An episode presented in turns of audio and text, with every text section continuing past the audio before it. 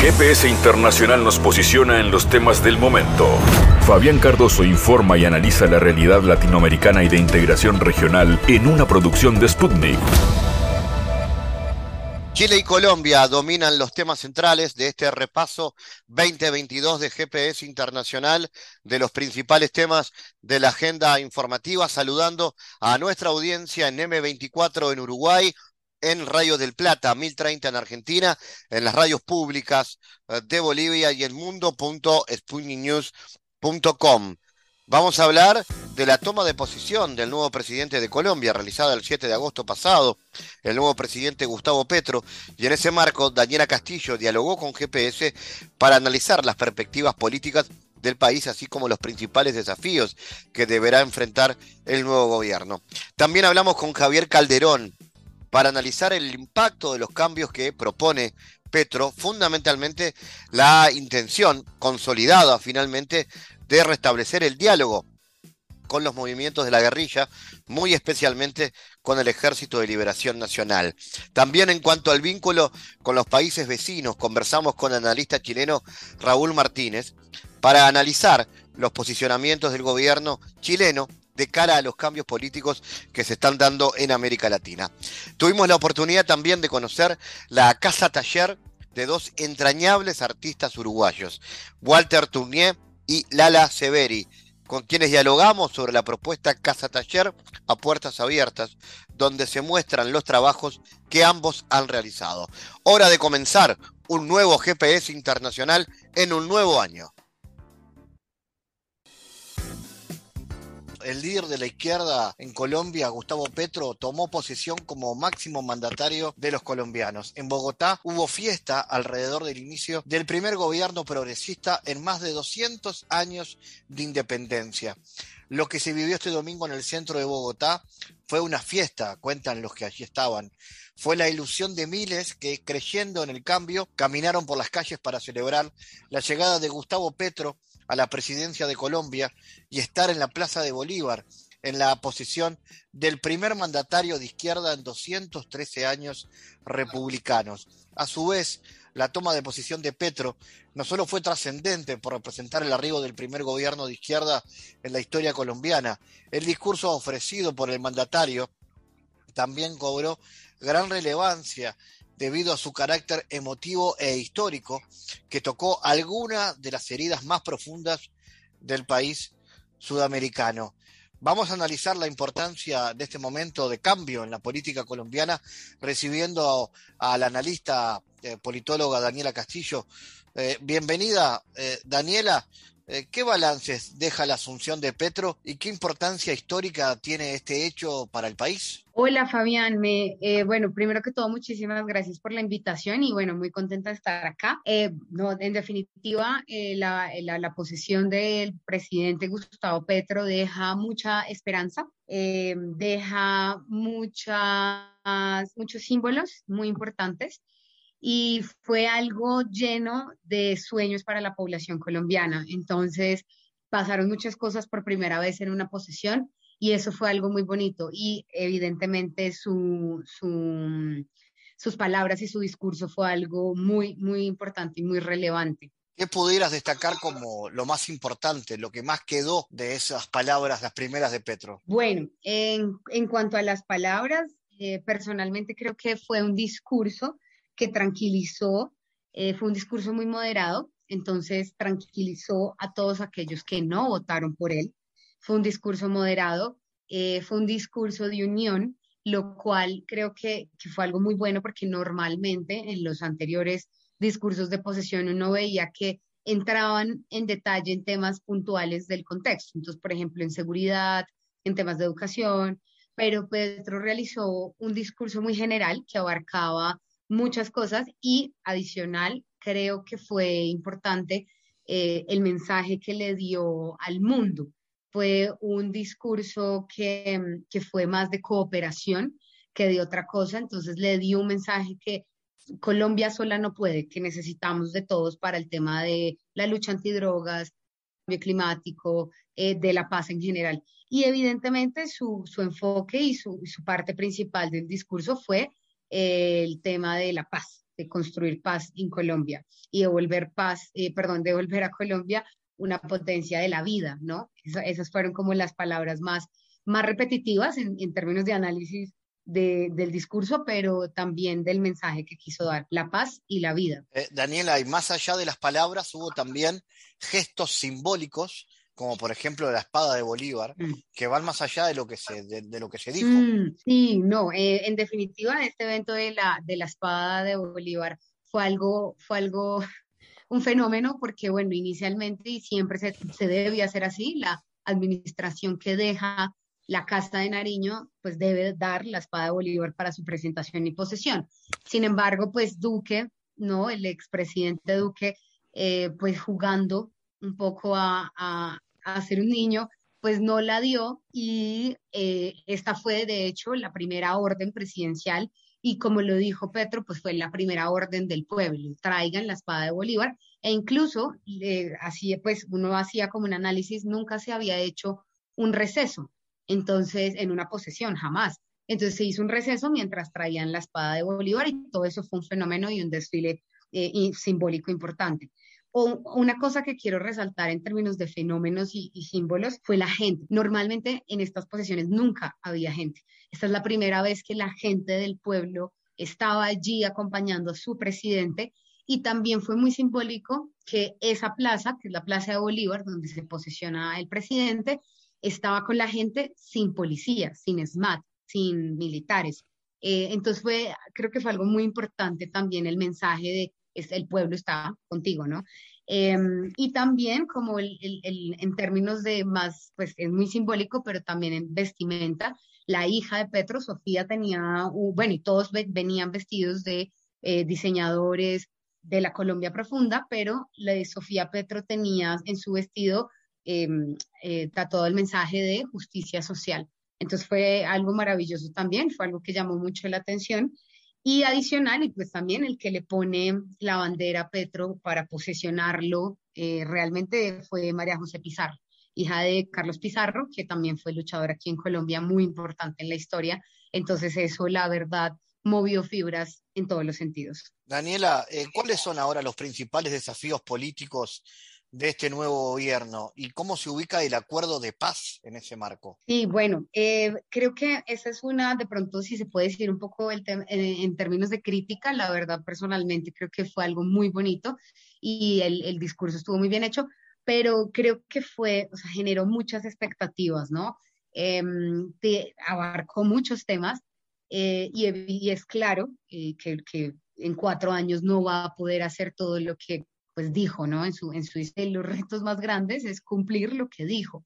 Eh, de hecho, mucho se le estaba diciendo mucho, ¿no? También en los medios de comunicación que los discursos son muy bonitos, pero que pues ya hay que ponerlo en práctica todo, ¿no? Y creo que ahí va a haber de pronto unas estrelladas administrativas e institucionales em, importantes, que por ejemplo, siempre pues doy como el mismo ejemplo y es, no es fácil decir, pues ya ser el presidente y decir no maten más líderes ¿no? Entonces, eh, creo que va a haber ahí una estrellada institucional importante porque pues va más allá de, decir que no maten más, sino pues va, mucho más allá. Em, y en términos del reto en cuanto al, al acuerdo de paz, creo que fue muy claro que eso creo que es algo muy, muy positivo, que este va a ser el gobierno de la paz. Entonces, vamos a avanzar en lo que el gobierno Duque dejó atrasar y pues adicional, también esto es algo simbólico, pero pues igual es muy importante, que el clan del Golfo ese día de la posesión declaró cese al fuego. Entonces eso fue algo que no se pensó porque el clan del Golfo es el que ha venido en los últimos meses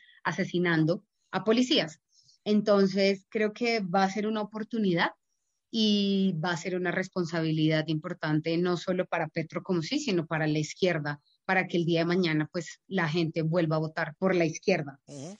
Y si hablamos de medidas más urgentes que deberá tomar Petro para hacer frente a la crisis social y económica que ha atravesado el país en los últimos años? Bueno, eh, en términos económicos, incluso el día de ayer se radicó la reforma tributaria, que es nueva. Em, entonces, bueno, ya va a entrar en debate en, en, los detalles, ¿no? De, de, los impuestos, de quién tiene, quién es rico, quién no es rico, que esa es la discusión que se está dando, ¿no?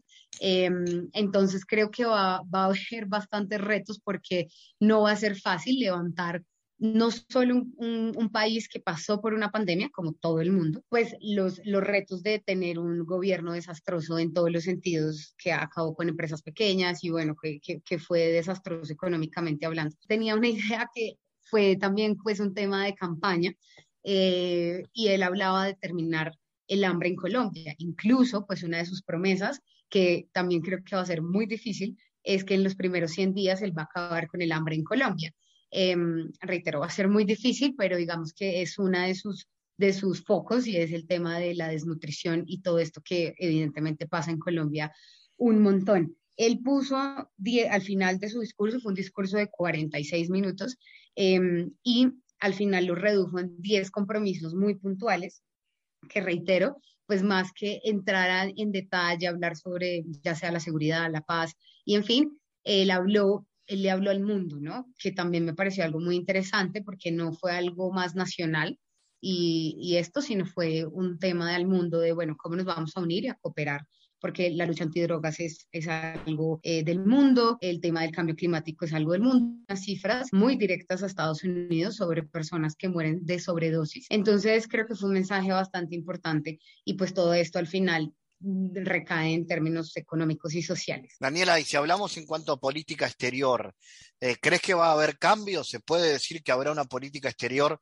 más soberana? Sí, no, y en definitiva, y ya lo podemos ver desde, desde el día uno, que fue, que fue ayer, en la, como decíamos, las primeras horas de trabajo, y, y, por ejemplo, la, eh, la, la, frontera con Venezuela, las relaciones, de, de hecho salía hoy la, la noticia se restablecen y se, sí, se restablecen las relaciones con Venezuela, lo cual escuchaba un experto en esos temas que decía, no, bueno, por ejemplo, el tema de comercio se va a, potencializar, eh, la violencia en la frontera, la idea es disminuirla. Entonces creo que en términos de política exterior vamos a mejorar mucho y adicional, pues que el presidente hoy electo, que es Petro, pues tiene un discurso muy coherente y muy, muy ligado, eh, decimos, eh, con, por ejemplo, la potencia mundial que es Estados Unidos, con Biden que habla de una lucha antidrogas por medio ya sea de la legalización, eh, que en, en, términos militares pues no sirvió, es un fracaso la lucha antidrogas que existe hoy por hoy.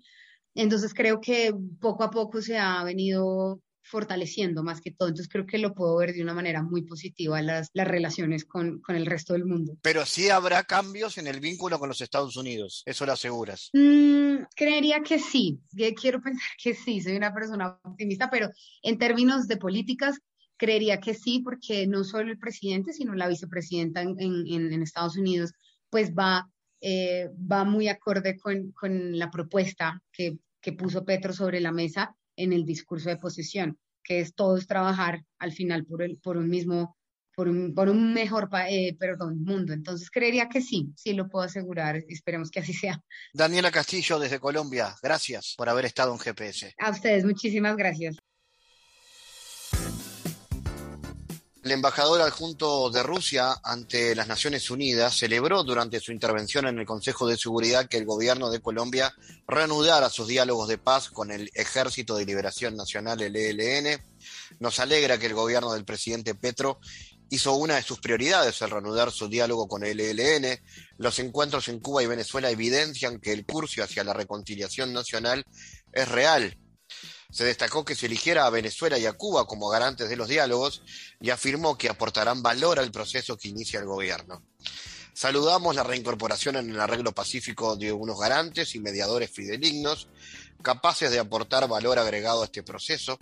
Nos alegra ver a Venezuela entre estos.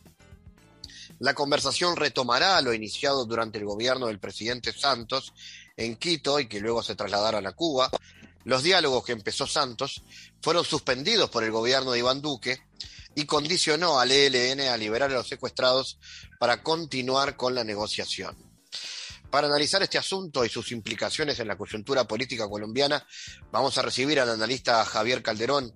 Javier, eh, bueno, ¿cómo analizas la coyuntura política en el país a poco más de un mes de la asunción de Petro y cuáles han sido los temas centrales en su agenda, tomando en cuenta el cambio histórico que se dio, que se vivió y que se vive en Colombia tras décadas de la derecha en el poder. Bueno, hola Fabián, un saludo para, para vos y para toda la audiencia. Bueno, yo creo que eh, el gobierno inició con, con, un shock de reformas, con una política bastante audaz de, de implementar reformas necesarias para eh, la gran expectativa con la que llegó el gobierno del cambio en Colombia y, impactó por completo la agenda que traía el gobierno de Duque y los gobiernos anteriores, incluyendo al de Santos. Es mucho más eh, activo en términos y mucho más profundo en términos de las transformaciones que, que se está proponiendo. Entonces ha planteado eh, algunos cambios en materia económica, fundamentalmente eh, está planteando una, una eh, reforma tributaria con, con, una perspectiva de progresión impositiva, o sea, que, que, afecta más a los sectores que más tienen y menos a los que tienen menos. Eh, ha centrado su agenda en el tema ambiental, que en Colombia pues tiene varias, varias aristas, entre ellas la fumigación aérea con glifosato en contra de los cultivos de uso ilícito, la deforestación de la, de la Amazonia, etcétera. Hay muchos, eh, la, minería ilegal, la megaminería, bueno, hay un, un tema ambiental muy grande. Eh, empezó a, con un hueso grande de roer, que es el de las fuerzas militares y la policía. Empezó a proponer reformas ya esta semana. Eh, la bancada de gobierno in, insertó en el Congreso la discusión de las reformas a la policía y está en trámite la discusión de una reforma a las fuerzas militares. Eh, se empezaron a replantear las la relaciones con Estados Unidos y pues el discurso de Petro en Naciones Unidas también trastocó un poco la, eh, la historia y la, la tradición colombiana de, de, de, hacer discursos insulsos en, la, en estos espacios internacionales. Eh, en este mes eh, el tema de paz se puso en agenda nuevamente. El gobierno habló con, está hablando con todos los grupos eh, irregulares, eh, se metió en el tema del narcotráfico, empezó a, lograr avances para la reforma agraria. Así que, bueno, yo diría que hay una aluvión de, reformas que, que, bueno, tienen bastante entretenida a, a los grupos de oposición. Por supuesto, los gremios económicos están bastante alerta eh, los medios de comunicación no dan tregua, las mayorías sociales, en cambio, creo que están a la expectativa, están esperando a ver qué, pasa, eh, sobre todo porque pues hay asuntos puntuales y, urgentes que, asumir, por ahí una crisis social que, que viene desde antes de la pandemia. Eh, se ve a un Congreso trabajando con, con, mucho más ahínco y con realmente cara al país, un Congreso que, no decía nada, de, eh, que no hacía reformas, que al contrario, pues todo lo que venía, venía desarrollando, pues eh, iba en contravía de los intereses populares. Así que pues, la verdad que, que, que, viene todo en una especie de relativa calma, pero con una, una gran acción del gobierno, por supuesto que tocando callos y, y tratando también de componer eh, una, eh, con las fuerzas políticas y las fuerzas sociales un, un estilo de gobierno y, un, y unas reformas necesarias para cambiar el país. Javier, en cuanto a política exterior, también se han notado cambios. Eh, es obviamente un desafío el vínculo con los Estados Unidos, pero también con el resto de la región, con esta América Latina. ¿Cómo son los pasos de Petro? Pues mira, yo creo que el, gobier eh, el gobierno estableció, a mí va a haber cuatro pilares de su política exterior que eh, primero la hacen por primera vez en mucho tiempo una política exterior más soberana y una política exterior con, con un proyecto propio de país.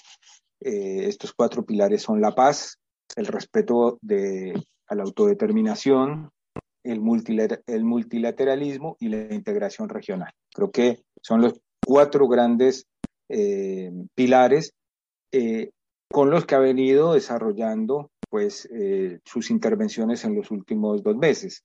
Eh, han, ocurrido muchas cosas, entre otras que eh, se replanteó el diálogo con Estados Unidos respecto de tema del narcotráfico, el tema del medio ambiente y, el tema incluso del propio desarrollo del acuerdo de paz, que de manera muy paradójica pues Estados Unidos se ha mostrado más interesado ahora en conversar con el gobierno colombiano que lo que se veía antes con el gobierno de Duque. O sea, hay, hay una especie de, de desafío también para Estados Unidos para replantear eh, en las condiciones que está planteando Colombia un diálogo desde otras perspectivas y eso resulta, me parece muy importante tanto para Colombia como para América Latina porque plantea eh, una certeza y es que cuando los gobiernos tienen proyecto de, de, política exterior soberana y se plantan con respeto, con, con, con, una posición dialogante respecto a Estados Unidos, Estados Unidos reacciona eh, también en esa búsqueda de diálogo y, de, y, de, y no de imposición. A mí me parece interesante esa, eh, esto que estamos viviendo. Falta ver cómo se desarrolla, ¿no? Por supuesto, pero ya estamos viendo que se restablecieron las relaciones con Venezuela eh, y que eh, Colombia está lanzando mensajes muy fuertes para eh, ponerse al frente y coayudar a Argentina, a México, especialmente en el trabajo de fortalecer la integración regional. Me parece que hay un tema, el del multilateralismo, que es el que está un poco más frío, y esto tiene que ver con básicamente con el problema de, de la guerra, que es muy complejo hoy.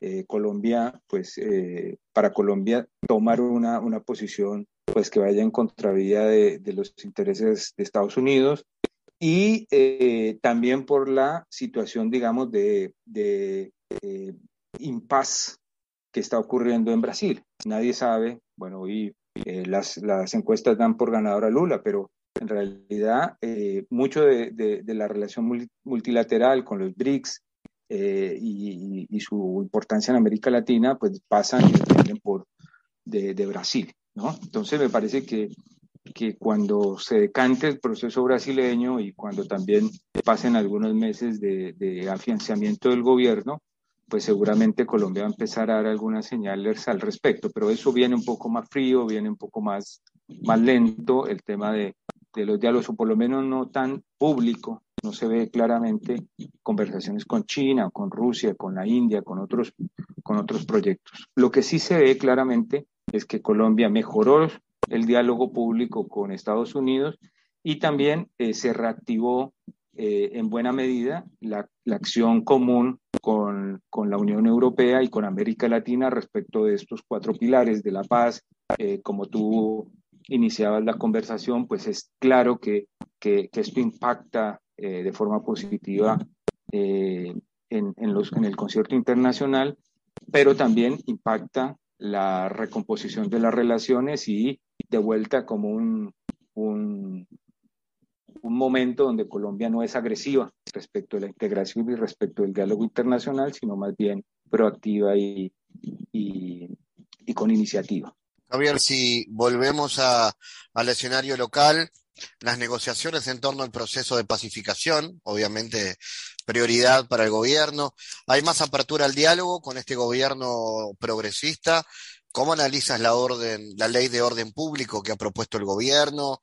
¿Va a tener andamiento esto? Pues mira, eh, yo creo que, que para, para la izquierda y para los sectores progresistas, incluso sectores liberales y algunos sectores conservadores que, que, están de acuerdo con el proceso de paz, es claro que este es el momento, que este es el momento más apropiado para avanzar en la paz total, para cumplir el acuerdo del 2016 con la FARC y de eh, lograr incorporar a, no solo al ELN, sino también a las disidencias, a los grupos residuales que quedaron luego de la firma del acuerdo de paz con la FARC y con los grupos paramilitares que, que tienen control territorial en cerca de 110, 120 municipios en todo el país. Así que ese es un desafío enorme. Creo que, que yo insisto, creo que se siente que este es el momento propicio, es, eh, están dadas las condiciones porque hay una mayoría social y una mayoría política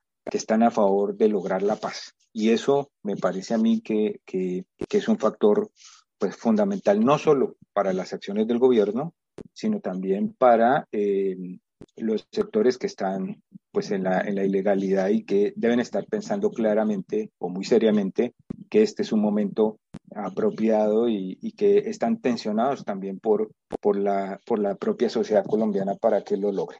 Así que en ese sentido, mm, están dadas las condiciones, la respuesta internacional han sido positivas desde Estados Unidos, Rusia, América Latina, la Unión Europea, todos han saludado el, reinicio de, este, de las conversaciones y de, este proyecto de paz que había truncado el gobierno de Iván Duque. Y finalmente me parece que, que, también hay una claridad hoy respecto, hay dos claridades que, que, sustentan este proyecto de paz total.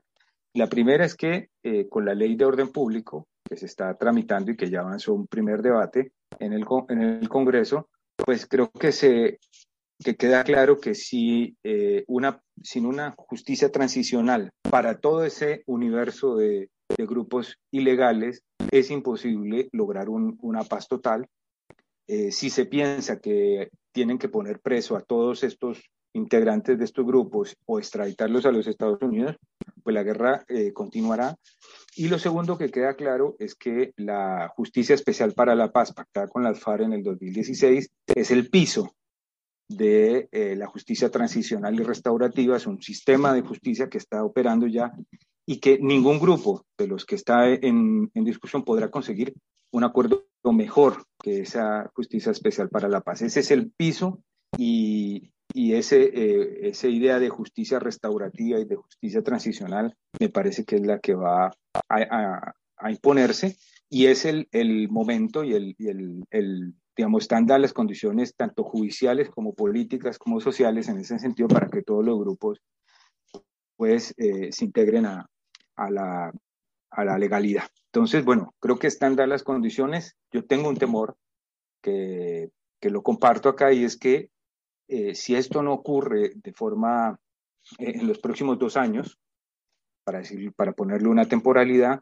va a ser más difícil hacia el final del gobierno de, de, Petro que esto ocurra. Ya lo vimos con Santos, él tardó ocho años en construir este acuerdo con la FARC, era en otro momento, habían otras condiciones, eran más complejas las condiciones, eh, pero al final, pues terminó frustrándose en cierta medida ese acuerdo, justamente por lo, por la extensión temporal que, que, tuvo. Así que a mí me parece que, que, son, es un periodo corto de dos años el que tiene el gobierno que le va a garantizar las fuerzas sociales, las fuerzas políticas para garantizar este acuerdo. Si no, si no lo hace, pues va a ser, eh, puede ser una frustración para el país y puede ser una eh, caballito de batalla de la derecha para volver al gobierno. Así que se está jugando mucho alrededor de este tema y el gobierno tendrá que poner todas sus energías para, para conseguirlo. Javier, y si hablamos de los desafíos más urgentes, lo que tendría que venir como punto próximo en la agenda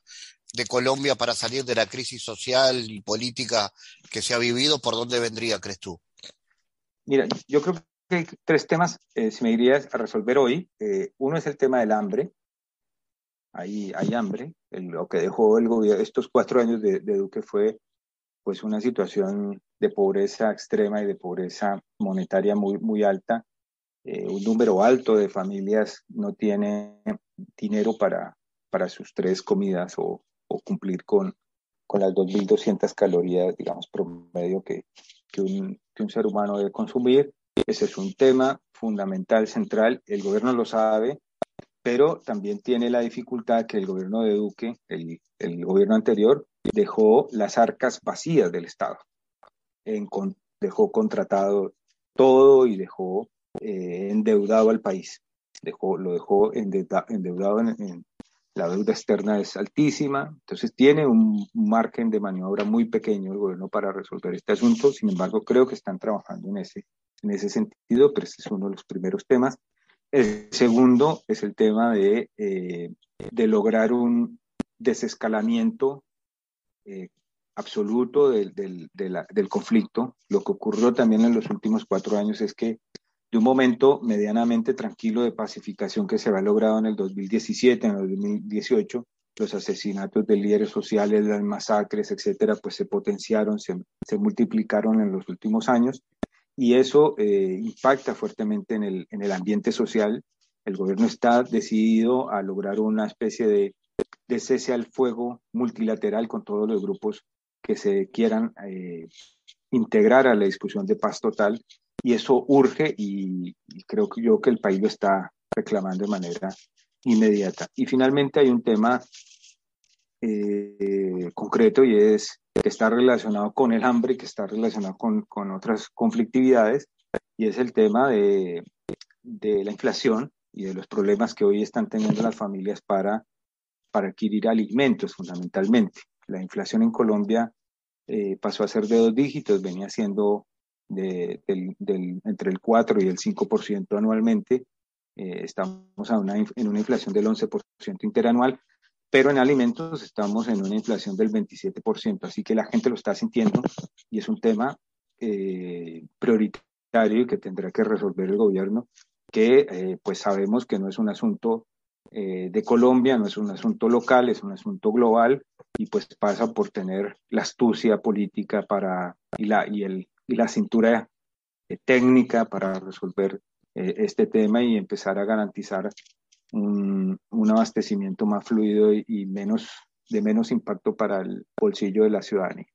No creo que son los tres temas inmediatos, concretos que tiene que asumir el gobierno. Después vienen otros que también creo yo el gobierno se viene ocupando, el tema de la reforma agraria que ya comienza a implementarse, el de la reforma tributaria que es garantizar los recursos para hacer todo lo que, lo que tiene que hacer, eh, y un tema grande que se va a volver un tema de agenda regional, de agenda mundial, que es el tema de la energía.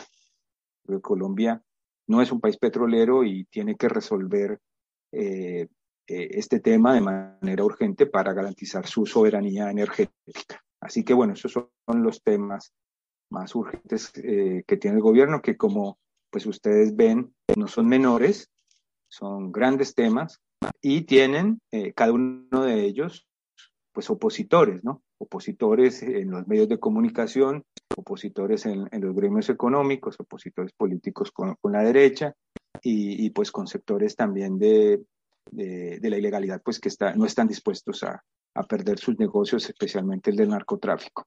Así que bueno, ese es, esa es la complejidad de, de lo que está enfrentando el gobierno de Gustavo Petro. Javier Calderón, como siempre, gracias por tu mirada y tu análisis. Bueno, muchas gracias, Fabián. Nos vemos en la próxima. Analizamos los temas en GPS Internacional.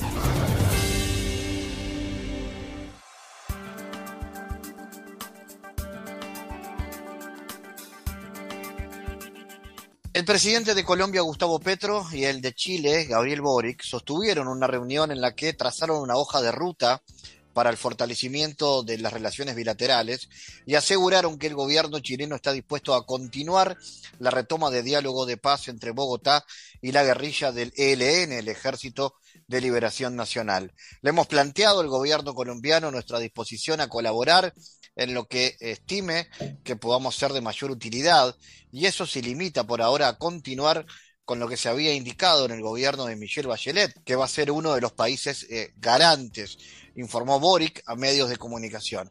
Entre tanto, Petro aseguró que su objetivo es reiniciar la mesa de conversaciones con el Ejército de Liberación Nacional en Cuba después del intento fallido que ejecutó el exmandatario colombiano Juan Manuel Santos y espera que los países que en la época actuaron como garantes como Chile puedan continuar en el proceso. Vamos a analizar este asunto. Estamos en contacto con el analista chileno Raúl Martínez.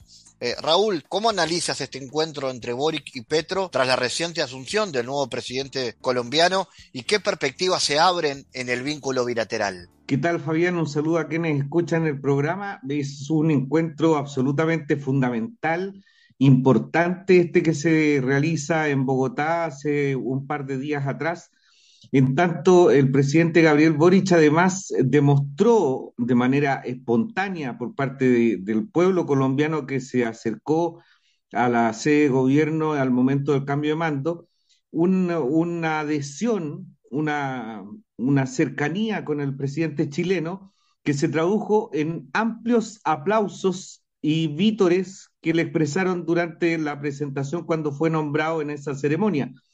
El, evento eh, estuvo marcado precisamente por esa situación y la lamentable actuación del rey de España, esta figura decimonónica que no tiene ningún correlato con, eh, con, la época contemporánea que corre, que eh, sin tener ni siquiera una, una seña de respeto, eh, se mantuvo sentado al ver la espada del libertador americano Simón Bolívar pasar por al frente de quienes estaban presentes en esa ceremonia. Hecha esa mención, hay que destacar el encuentro de los presidentes Petro y del presidente Boric, porque efectivamente se trata de una alianza que se vino dando desde antes de la elección en Colombia. Gustavo Petro fue invitado por Gabriel Boric a Chile para cuando asumió el 11 de marzo de este año y posteriormente mantuvieron una, han mantenido una relación bastante cercana eh, señalando específicamente no solamente su cercanía respecto de cuestiones de, cómo implementar políticas públicas en ambos países, sino que también cercanías eh, políticas. Y esto se traduce en esa disposición realizada por el gobierno chileno, manifestada por el gobierno chileno, de eh, ser sede de estos diálogos entre el gobierno de Gustavo Petro con el ELN, algo que es absolutamente necesario en los tiempos que estamos de eh, desescalar un conflicto que lleva décadas y que finalmente ha significado que en los últimos años, eh, por ejemplo, se logró el fin de la guerra que realizaron durante las últimas cinco décadas las FARC en esa guerra interna y que costó tantas vidas. Eh, hay una esperanza y por lo tanto una cercanía y también una apuesta por parte de los gobiernos de Chile y Colombia de avanzar en colocar a, nuevamente América Latina en un escenario de paz. Y eso ha sido fundamental.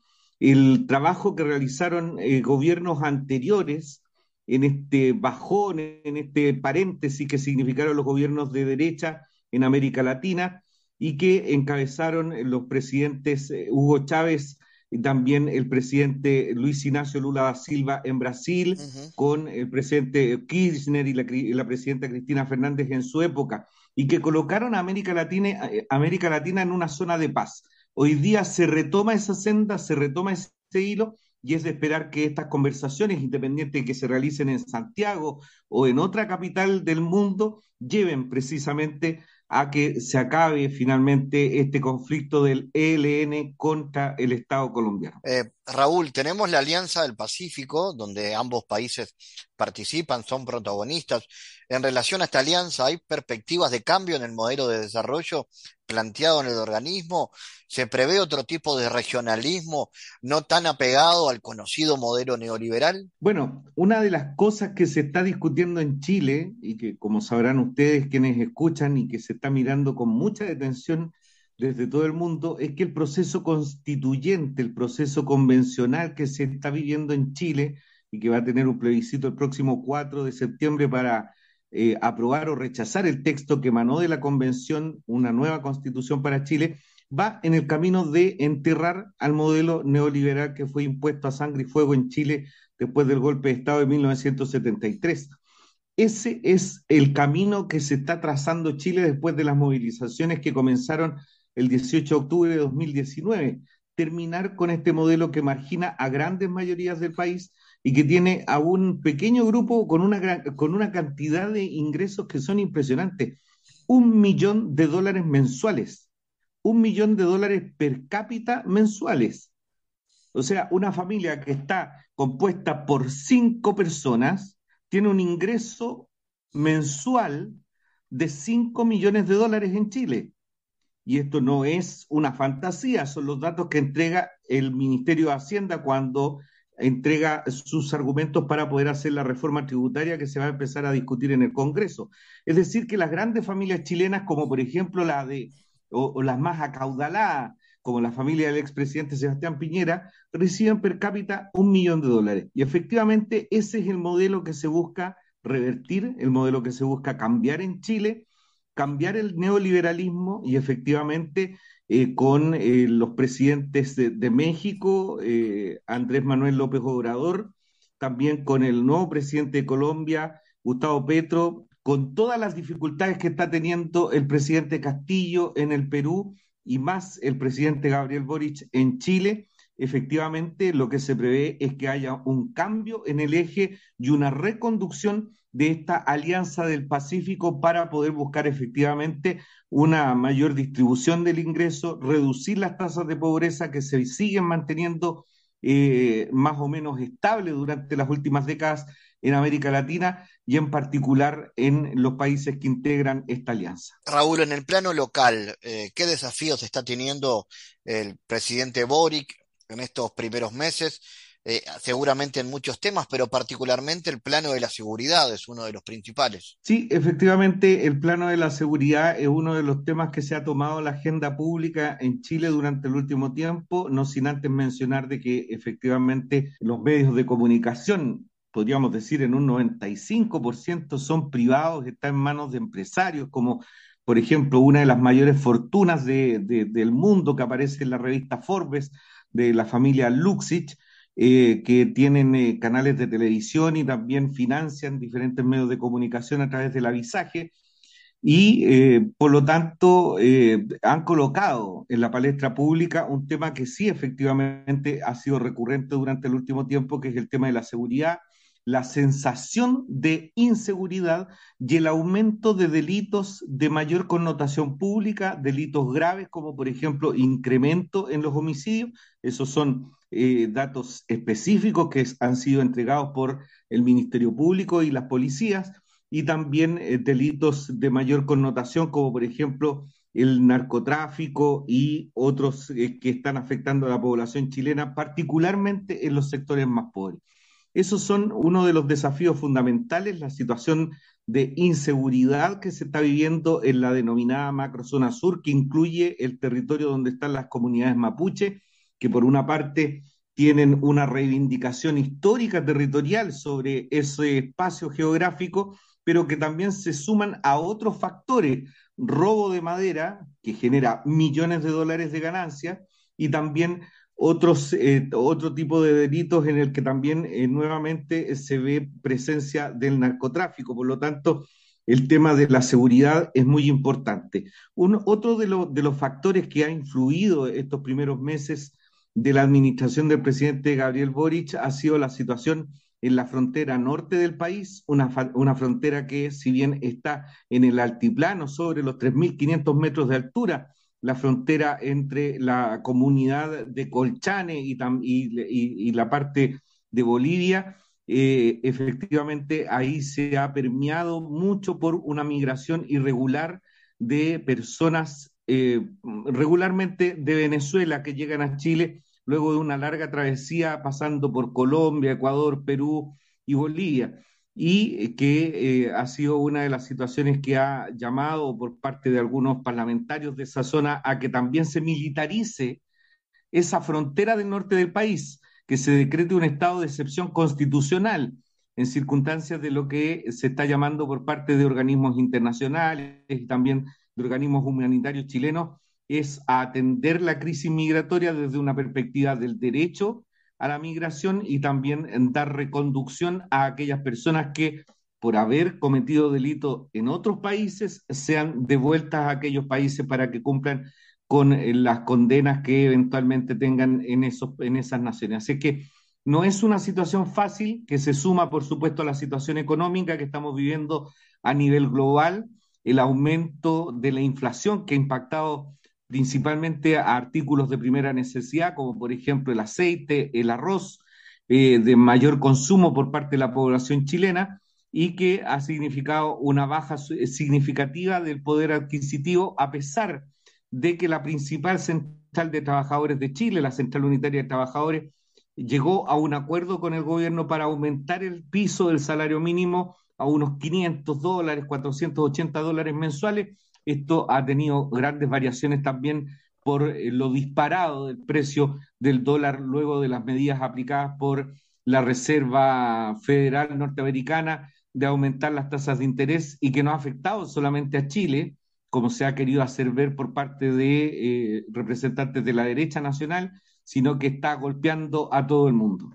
Y lo último, Raúl, tiene que ver con lo que se viene dentro de muy poco, que es el este plebiscito constitucional. ¿Cómo es el clima? ¿Cómo viene para eso? Bueno, está bien caliente ese tema. Fíjate, eh, Fabián, que está la desesperación de los sectores que no quieren que haya un cambio de esta constitución eh, aprobada de manera fraudulenta durante la dictadura de Augusto Pinochet, que quitó una gran cantidad de derechos a la población chilena, que incluso están repartiendo panfletos diciendo de que se va a generar un programa de educación sexual integral en donde a los niños se les va a mandar a hacer tareas eh, con eh, juguetes sexuales. Y eso ha provocado la reacción de parlamentarios de, de izquierda que han solicitado al servicio electoral y también a la fiscalía que se evalúen las eventuales responsabilidades frente a, esta situación.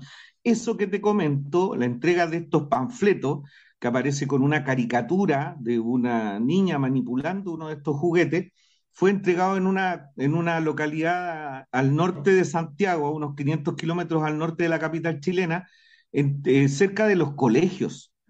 Entonces, una situación bastante seria porque eh, demuestra que no hay argumentos para poder rechazar la propuesta electoral, la propuesta constitucional, perdón, que ha planteado la Convención Constituyente, que trabajó, recordemos, durante un año y que entregó la propuesta constitucional el 4 de julio recién pasado, y que va a ser eh, plebiscitada el próximo 4 de septiembre después de este periodo de reflexión, podríamos decir, del pueblo chileno para ver si es que aprueba o rechaza este documento.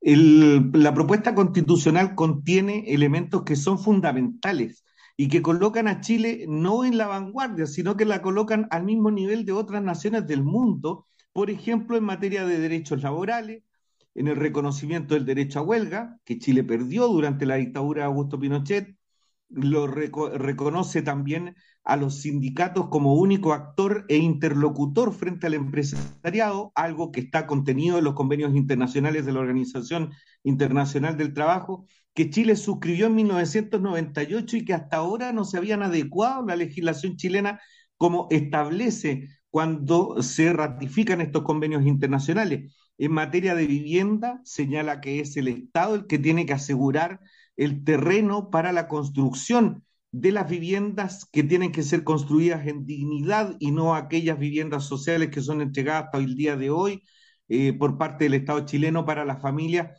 con una precariedad de material que se deshacen a las primeras lluvias del invierno y eh, colocando a muchas familias chilenas en condiciones de sin casa que viven en estas eh, villas miserias, como podríamos denominarlas en un término más, más referencial, eh, y que ha ido aumentando, incrementándose durante los últimos años, no solamente por el, el, propio crecimiento de la población, sino que por la especulación inmobiliaria y también por la llegada, la llegada de migración a nuestro territorio. En materia de salud, también restituye derechos sociales, coloca la salud como un derecho humano principal en donde se eh, eh, atiende a la persona en razón de su necesidad de salud y no respecto a la cantidad de plata que tiene en el bolsillo.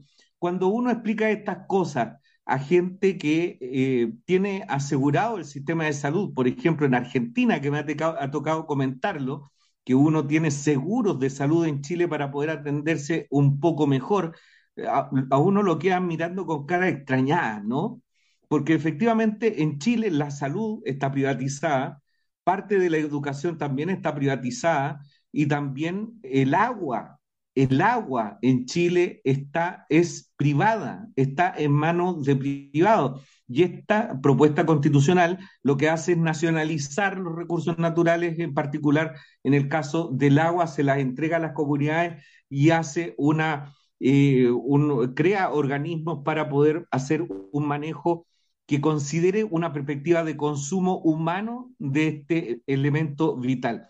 Hay una serie de cuestiones que están planteadas en la, propuesta constitucional y que colocan a Chile, eh, como decía, eh, al nivel de otras naciones del mundo, eh, termina con este estadio, estado subsidiario que actúa solo cuando la persona no puede pagar por el servicio y lo coloca como un Estado de derecho social y democrático que también considera a la naturaleza, al medio ambiente, como parte importante del desarrollo del país, porque sin naturaleza no hay desarrollo posible, ni menos la posibilidad de que la población, de que las personas se eh, mejoren o que vivan bien. Así es que es muy interesante lo que está ocurriendo con una desesperación de la derecha que se mantiene con una proyección del 47, 48% de, em, de preferencias por el rechazo a esta propuesta constitucional, mientras el apruebo eh, tiene todo el espacio para poder seguir ganando adeptos y que se ha visto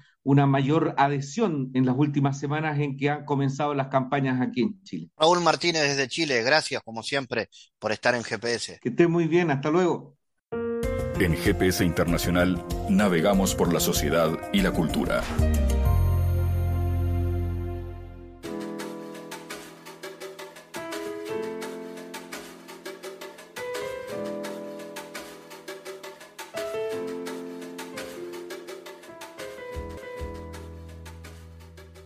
Bueno, Walter y Lala deciden abrir la puerta de la casa de la calle Anzani. Es el acto de exhibir el lugar donde conviven y trabajan en sus respectivos caminos creativos, que deviene en un saludable ejercicio de compartir vivencias, testimonios, aventuras y una singular pasión por el arte. Y algo más que no se sabe al principio del recorrido, es algo que la casa, donde la casa es el gran protagonista. Estoy presentándoles lo que cada sábado se da en una casa de nuestra querida Montevideo, que es la Casa Taller a Puertas Abiertas. Eh, queremos contarles de qué se trata todo esto, eh, contarles que esta es una gran experiencia eh, para disfrutar y para compartir cada fin de semana, cada sábado, donde se dan cuenta los trabajos que Walter y Lala hicieron juntos y los que no. Vamos a recibirlos, tenemos ahí eh, en la espera para conversar con nosotros a Walter Tournier y a Lala para que nos cuente de qué se trata y por qué abrir la puerta de la casa para mostrar los trabajos. ¿Cómo se les ocurre esto de abrir la puerta de su casa y que cualquiera pase a conocer vuestros secretos? Bienvenidos a los dos. Bueno, muchas, gracias. Acá, Walter, te agradezco eh, la posibilidad de poder conversar acá contigo y con, y, con los oyentes que nos escuchen. Eh, nada, Lala te, te cuenta. Sí. Dale. Bueno, este, yo también muy agradecida por la nota, ¿eh? muchas gracias y, y nada, hace tiempo hicimos, bueno, en el 2019 fue cuando surgió la idea que y ya hicimos unas puertas abiertas este, porque la casa en general es una casa que todo el mundo le encanta, la disfruta y bueno, es como, realmente es como un paseo, ¿no? Y teníamos un montón de obra que no sabíamos cómo exponerla y bueno, dijimos, este paseo puede ser un, un paseo también para, para mostrar la obra nuestra, ¿no? Eso fue un poco el inicio que se nos ocurrió. Eh, hemos hecho en, los últimos años, ¿no? Este, una obra personal cada uno, ¿no? Yo, Lala eh, con algunas pinturas y cosas digitales, y yo con esculturas en madera y hierro. Este, y bueno, y lo que se nos ocurrió es que, bueno, como la casa es grande, tiene jardín y todo, y un montón de cosas para ver, y, es difícil poder entrar a galerías o a exposiciones y todo, dijimos, bueno, que la casa sea también una especie de, galería. Entonces se suma todo eso, que es la casa donde vivimos, están los talleres donde trabajamos y bueno, y estamos ahora, eh, durante este mes, exponiendo las últimas obras.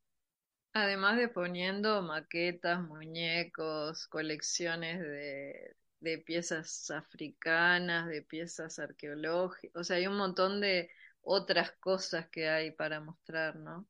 Cámaras antiguas, por ejemplo. Decirles a la audiencia que estamos conversando con Walter Tunier y con Lala Severi, artistas, eh, ambos con mucha trascendencia y trabajo en el artista visual y en el campo de la animación, especialmente también Walter con las esculturas y la animación.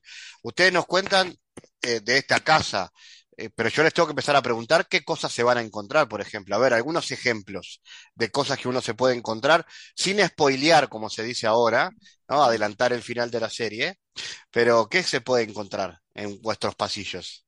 Bueno, a la entrada, este, ya hay, hay, hay unas, lo primero que, que aparecen son unas, unas vitrinas y unas, este, eh, piezas con, con, piezas arqueológicas, sobre todo de Perú, Ecuador y algunas de, de, del Uruguay.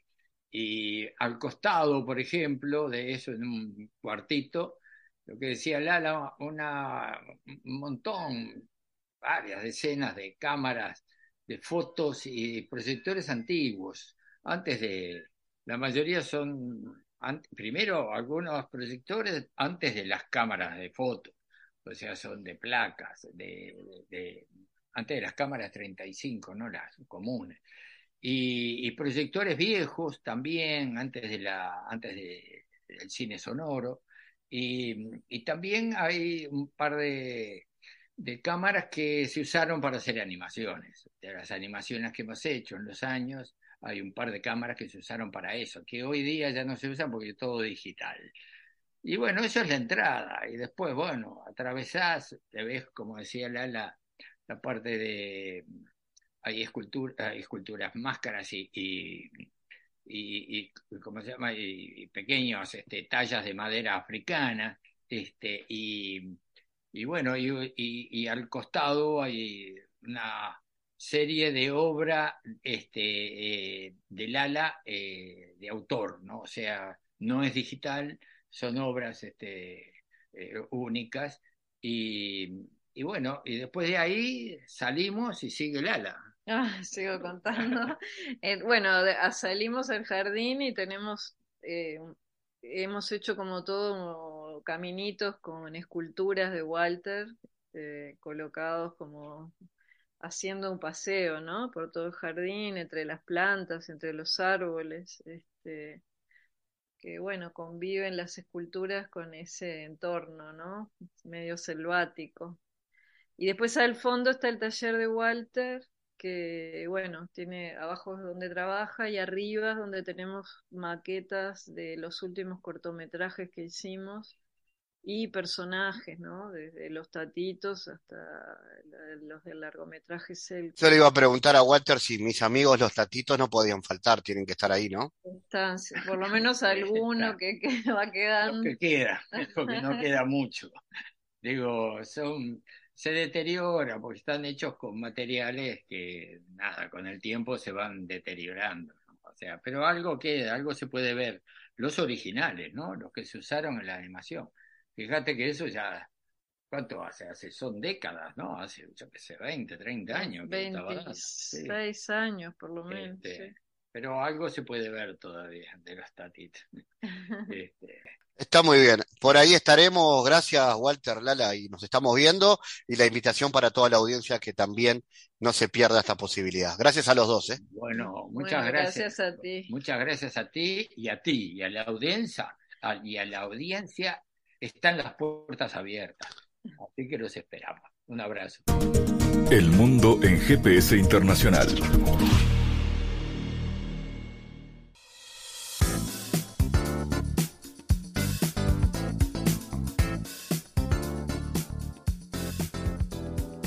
En Diálogos Geopolíticos analizamos diversos asuntos que atañen a la política mundial, desde el abordaje de los ámbitos multilaterales de articulación política a nivel global hasta las cualidades y los propósitos de las configuraciones regionales, tanto en América Latina así como en otras regiones. Nuestro objetivo es poner foco a una gran diversidad de temas que atañen a la geopolítica en el mundo contemporáneo. Para eso vamos a recibir a Santiago Caetano, aquí en GPS. Bienvenido, Santiago.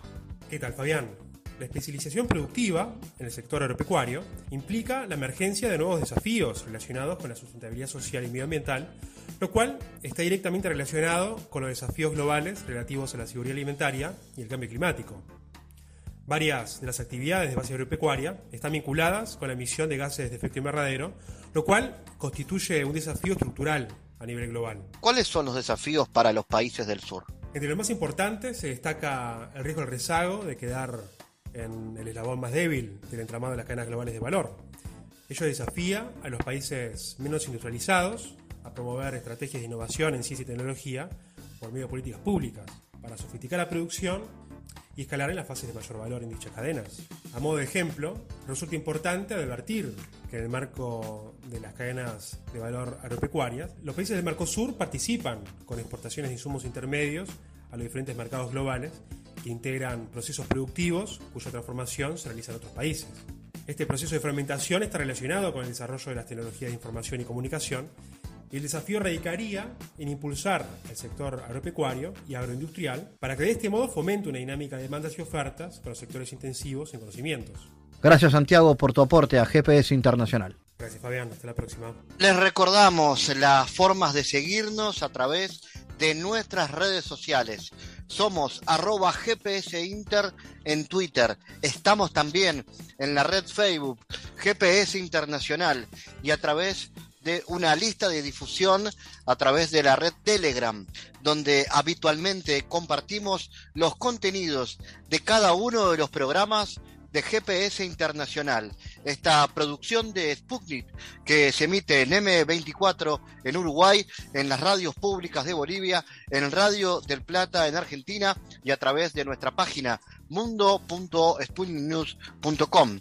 GPS Internacional es un programa de información y análisis de los temas más importantes del mundo con mirada latinoamericana.